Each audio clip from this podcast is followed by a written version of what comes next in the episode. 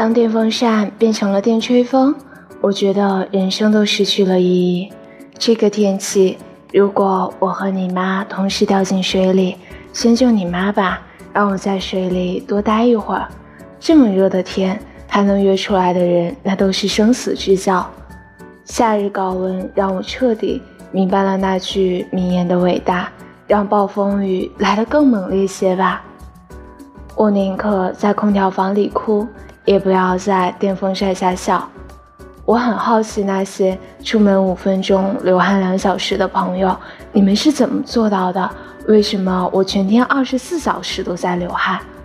躺在床上红烧，铺上凉席铁板烧，下了床后清蒸，出去一趟爆炒，游了个泳水煮，回来路上生鲜，进了家门回锅。